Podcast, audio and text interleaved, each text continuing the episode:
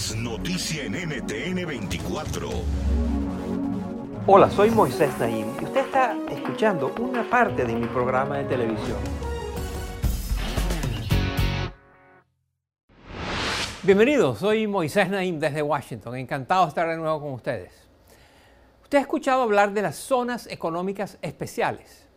Se trata de un espacio geográfico dentro de un país donde las reglas para hacer negocios son más flexibles que las del resto del territorio. Allí empresas e inversionistas reciben beneficios fiscales y aduaneros, financiamientos y otros estímulos que solo pueden recibir las empresas basadas en esa zona.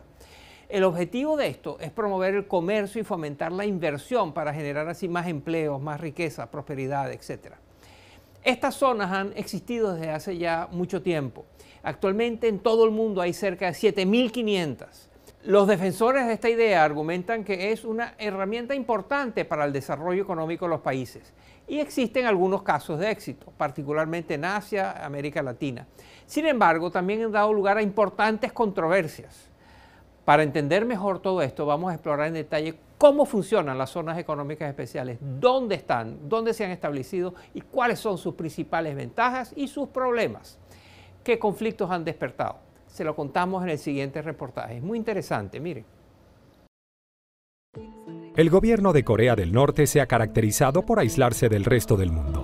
Pero en el extremo noreste del país se encuentra Razón, una zona económica especial establecida en 1991, donde las compañías extranjeras reciben incentivos fiscales y legales. La meta es atraer a empresarios que empleen a trabajadores locales en industrias que van desde la confección de prendas hasta la producción de computadoras. Los resultados en razón han sido mixtos. Las sanciones internacionales contra Corea del Norte han afectado la llegada de nuevos inversionistas. Pero el gobierno sigue fiel a su plan. Nuestro pueblo no se marchitará bajo ninguna sanción. Otros países han tenido más suerte con este modelo. El Banco Mundial, por ejemplo, encontró que las zonas económicas especiales de China han generado alrededor de 30 millones de empleos. La más exitosa de ellas es Shenzhen, que hoy es la ciudad con el ingreso per cápita más alto del país. Los críticos mantienen que a menudo estas jurisdicciones no hacen más que proveer mano de obra barata para enriquecer a empresarios que no priorizan la prosperidad de las comunidades locales. Pero para Theodore Moran de la Universidad de Georgetown, el caso de Costa Rica demuestra que no tiene por qué ser así. Costa Rica was able Costa Rica fue capaz hace algún tiempo de atraer a la empresa tecnológica Intel a través de una zona económica especial. De la mano de Intel, Costa Rica se convirtió en una potencia en el desarrollo de semiconductores y componentes. El éxito de Intel luego atrajo a otras empresas a Costa Rica, no solo en el negocio de los semiconductores, sino por ejemplo en el ámbito de dispositivos médicos.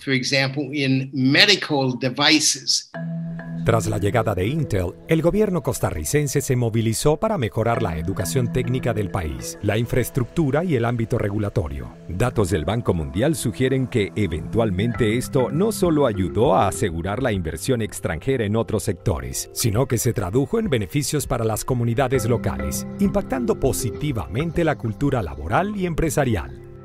Es por eso que investigadores como Ryan Burke del Centro de Estudios Estratégicos e Internacionales aseguran que la finalidad de las zonas económicas especiales va más allá de la creación de empleos.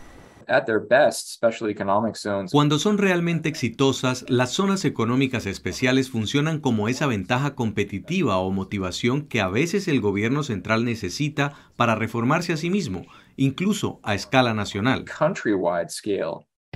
No obstante, un estudio reciente que analiza 346 zonas económicas especiales en 22 economías emergentes demuestra que los impactos positivos sobre el empleo y la economía no se extienden a toda la sociedad. Esta precisamente fue una de las denuncias que movilizó a miles de manifestantes en Honduras.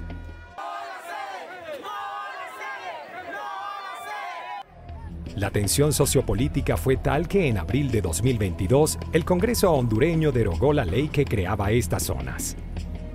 Por otro lado, la debilidad institucional ha permitido la violación de los derechos humanos en estos territorios. En 2019, las Naciones Unidas reportó el trabajo forzoso de 40 migrantes indios en una zona económica especial en Gabón, en la costa occidental de África.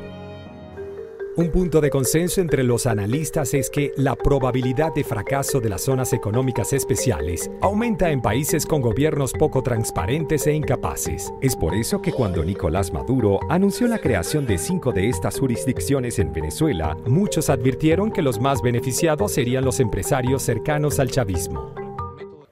Venezuela toma y retoma con un nuevo impulso el camino de la construcción de zonas económicas especiales como camino para el impulso y el desarrollo de las fuerzas productivas de nuestro país.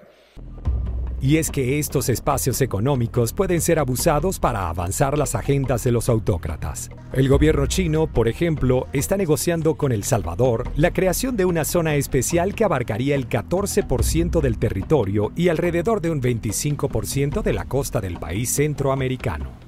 Para Burke, la motivación de China es geopolítica.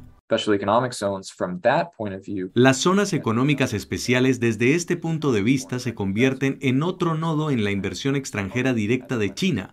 El Partido Comunista Chino las ve como una manera de asegurar su gobierno a nivel nacional y sobre todo como una manera de ganar poder político sobre los competidores en la esfera internacional.